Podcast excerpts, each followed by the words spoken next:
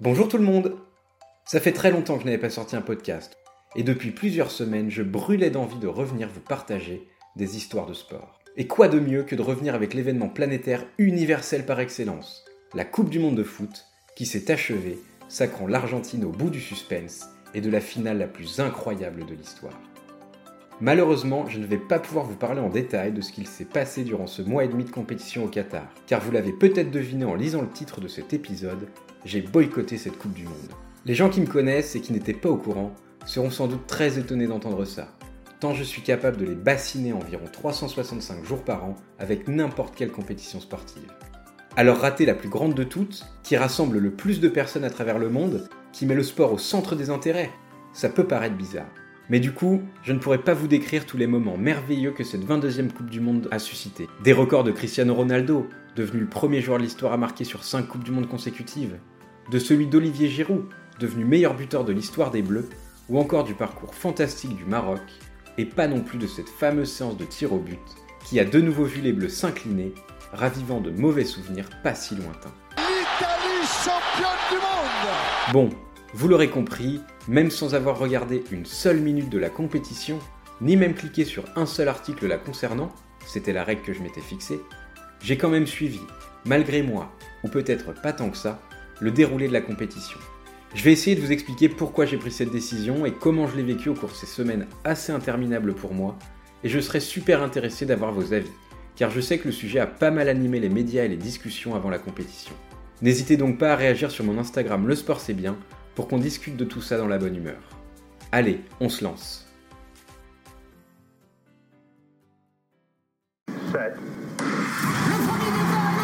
Il est parti, Julien Lafilippe. Elle y va peut-être. Et c'est elle qui marque. Elle est presque là, cette victoire. Accélère Accélère. Lormanodou qui s'envole, elle est immense cette championne. Je crois qu'après avoir vu ça, on peut mourir tranquille. Le sport, c'est bien. Nous sommes le 9 décembre 2022, lorsque je commence à rédiger ce podcast. Je pensais depuis quelques jours à produire un épisode, mais ce soir je me lance. Le 9 décembre, si vous vous en souvenez, c'était l'une des journées les plus marquantes de la compétition. Le jour qui a vu successivement le Brésil se faire éliminer par cette impitoyable équipe croate, puis l'Argentine triompher des Pays-Bas au terme d'une rencontre folle, tous deux au tir au but. Demain, le petit poussé marocain de ses quarts de finale s'apprête à affronter le Portugal après avoir sorti l'Espagne à la surprise générale et, cerise sur le gâteau, la France retrouvera l'Angleterre dans un derby aux allures de finale. Donc si je résume, nous avons le Brésil, pays du foot par excellence, le plus titré et favori de la compétition, éliminé par la Croatie, pays d'à peine 4 millions d'habitants, qui s'offre sa troisième demi-finale de Coupe du Monde, 31 ans seulement après sa création.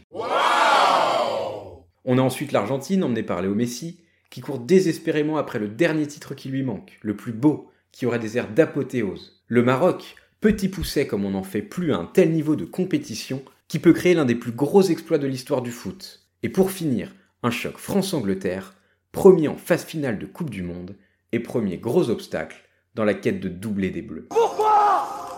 Pourquoi sont-ils corrompus Putain Sérieusement, pourquoi je ne suis pas en train de profiter à fond?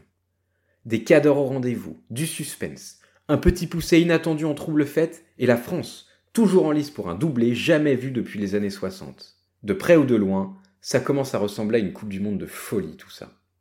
Surtout qu'autour de moi, ça commence à s'agiter.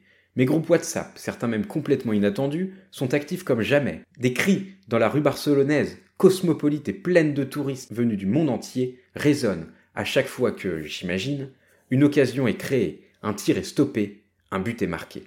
En marge de tout ça, comme un enfant puni qui n'aurait pas été autorisé à rentrer à la fête de l'école, j'observe de loin mes amis, mes collègues, des gens, n'importe qui en fait, vivre au rythme du ballon rond. Alors pourquoi exactement? Pourquoi j'en suis arrivé à me priver volontairement de ce que j'ai toujours considéré, et que je considère toujours d'ailleurs, comme le plus bel événement du monde? Me priver de ces émotions que je chéris tant, qui me font vibrer, vivre, qui ont aussi fait que j'ai créé ce podcast. Bon, pour comprendre, revenons un peu en arrière. Nous sommes le 2 décembre 2010, au parc des expositions de Zurich, qui accueille le congrès pour les candidats à l'organisation des mondiaux 2018 et 2022. Bon, déjà, on peut noter que c'est la première fois que la FIFA élit deux organisateurs lors d'un même congrès. Étonnant, non? À votre avis, choix pour réduire les coûts d'organisation, les complications logistiques et réduire l'impact écologique de ces rassemblements Ou volonté de faire mieux passer la pilule au cas où, je dis bien au cas où, une surprise viendrait s'immiscer dans les résultats des votes Bref, toujours est-il que le vote a lieu. Les 24 votants, parce que oui, depuis 82, seulement 24 personnes décident de l'organisateur de l'événement le plus suivi de la planète, choisissent tout d'abord la Russie pour la Coupe du Monde 2018. La candidature russe l'emporte face à celle portée par les pays d'Europe occidentale, l'Angleterre et les duos Belgique-Pays-Bas et Espagne-Portugal. Première surprise. Puis arrive le vote pour 2022. Face au Qatar, l'Australie, le Japon, la Corée du Sud et surtout les États-Unis sont sur la ligne de départ. Ces derniers, organisateurs de l'édition 94, représentés par l'ancien président Bill Clinton, semblent partir avec une longueur d'avance sur tous leurs rivaux. En réalité, c'est en fait plutôt le Qatar qui semble partir avec une longueur de retard sur toutes les autres candidatures. Parce que déjà en 2010, d'un point de vue sportif, c'est vraiment pas fou. Il n'a jamais participé à une Coupe du Monde, n'a atteint qu'une seule fois les quarts de finale de la Coupe d'Asie et occupe la 112e place du classement FIFA. Ce n'est donc pas sur son bilan sportif que le pays du Golfe va marquer des points. D'un point de vue organisationnel peut-être. Pas de chance. Là encore, le Qatar est surpassé par les quatre autres pays qui ont tous accueilli au moins une Coupe du Monde de football, des Jeux Olympiques ou les deux, sans parler des compétitions continentales de foot et autres sports. Côté Qatar, rien à signaler. En réalité, il n'existe pas sur la carte du sport mondial. En plus de cela, les températures estivales extrêmes, l'absence pure et simple d'infrastructures sportives, voire routières, font décrire cette candidature comme une organisation à très haut risque par les techniciens même de la FIFA. Malgré tout cela, c'est bien ce pays de moins de 2 millions d'habitants qui décroche, face aux États-Unis en finale, l'organisation de la 22e Coupe du Monde de l'histoire. Avec tout ce que je viens de rappeler, difficile d'imaginer que ce vote a été juste et basé sur des critères légitimes. Ouais, c'est pas faux. On en aura d'ailleurs la confirmation par la suite, par Michel Platini et Seb Blatter, les têtes pensantes du foot mondial à l'époque, au cours des différentes affaires judiciaires auxquelles ces deux-là et d'autres membres du comité exécutif de la FIFA feront face.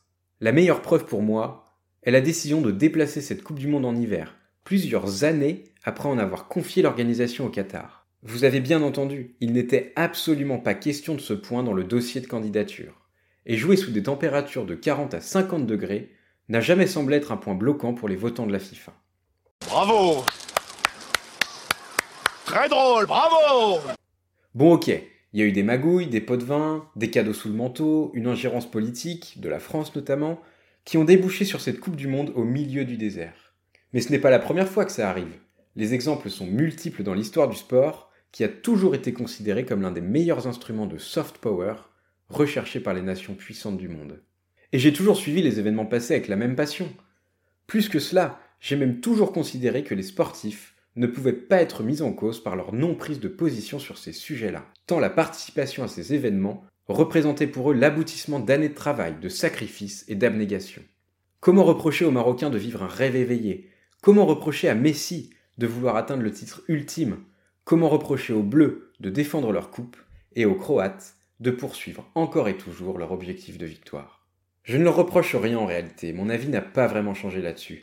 Bien sûr, j'aurais aimé des prises de position fermes de certaines fédérations, que certains joueurs profitent de leur exposition médiatique pour s'engager contre cette Coupe du Monde et contre la FIFA et son président, qui repousse jour après jour les limites de l'indécence. Car oui, cette Coupe du Monde restera à jamais celle de l'indécence. Je ne veux pas m'étendre sur des choses que tout le monde a entendues des dizaines de fois, mais quand même. Des dizaines de milliers de travailleurs maltraités, sous-alimentés, séquestrés dans le pays, sous-payés. Plusieurs milliers de morts sur les chantiers de construction, des conditions de travail épouvantables. Tout ça pourquoi Construire huit stades flambant neufs, climatisés, au beau milieu du désert.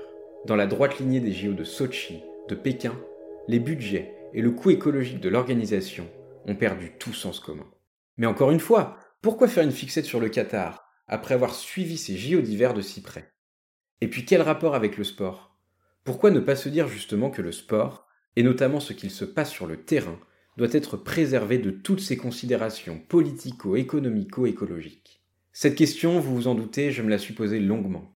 Je me la pose encore, et en réalité, elle fait partie, je pense, des questions auxquelles il est impossible d'apporter une réponse absolue.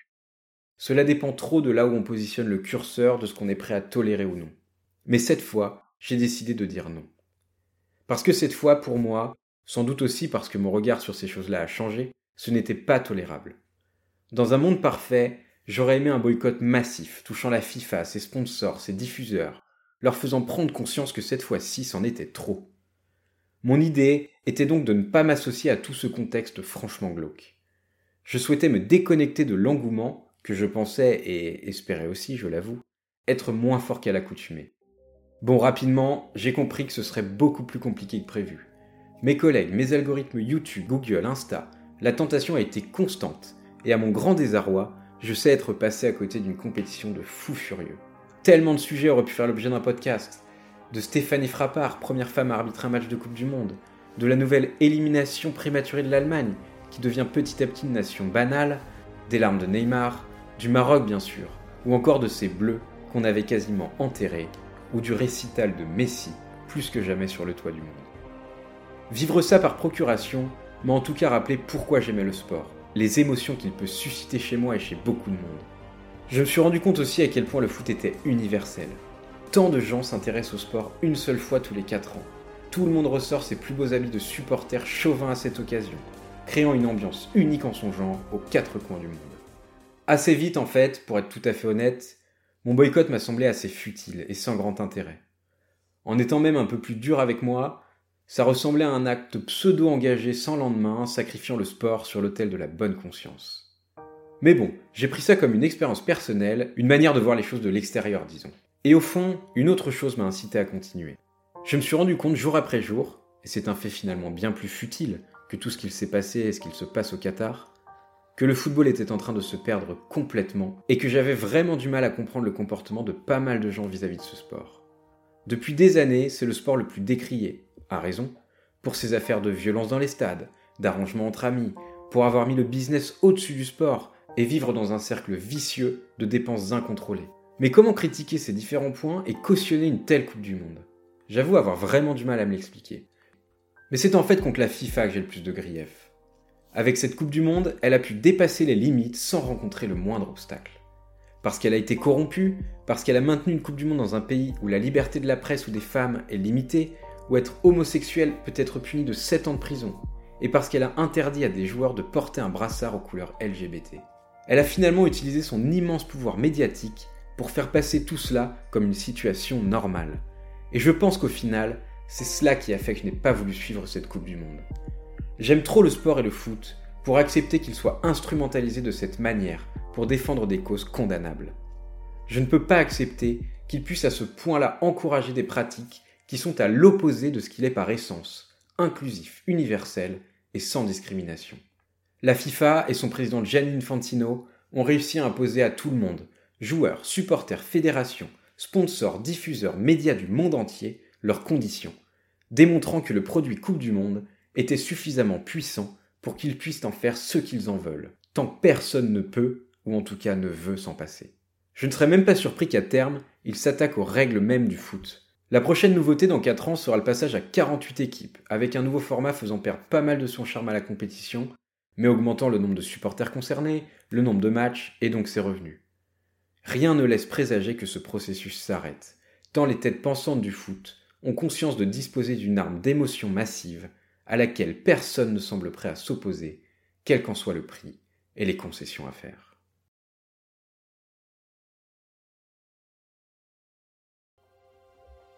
L'histoire retiendra sans doute plus la victoire de l'Argentine que toutes ces considérations, j'en suis à peu près sûr, et c'est peut-être mieux ainsi. Mais j'espère surtout que cette Coupe du Monde sera la dernière, entraînant autant de polémiques, et que je ne m'opposerai plus jamais la question de savoir s'il est juste ou non de célébrer cet événement. J'ai vraiment vécu ces dernières semaines de manière paradoxale, partagée entre l'envie de vibrer et la volonté de ne pas le faire. Assez vite, je me suis rendu compte que cette idée symbolique du boycott n'était sans doute pas la meilleure, voire assez dénuée de sens et clairement d'impact. Ça a tout de même été une sacrée expérience personnelle, qui a, je pense, renforcé ma conviction que le sport est la plus belle des choses qui soient, et qu'il sera en ce sens toujours l'objet de tentatives d'instrumentalisation. Je pense d'ailleurs que le foot arrive à un tournant de son histoire, après deux décennies où la folie financière, médiatique et politique s'en est emparée, et qu'il risque de se voir dénaturé complètement par ses dirigeants, qui ne lui portent finalement aucun intérêt. J'espère que cet épisode vous aura plu, malgré sa thématique assez différente des autres. J'attends en tout cas vos retours sur mes réseaux sociaux, je suis sûr que vous avez toutes et tous un avis sur la question. Je vous donne en tout cas rendez-vous dans les prochaines semaines pour de nouveaux récits, dans lesquels on reviendra sur les basiques et on essaiera d'oublier tous ces sujets annexes pour se consacrer sur des petites histoires et grands moments du sport. J'ai hâte de vous présenter tout cela, à bientôt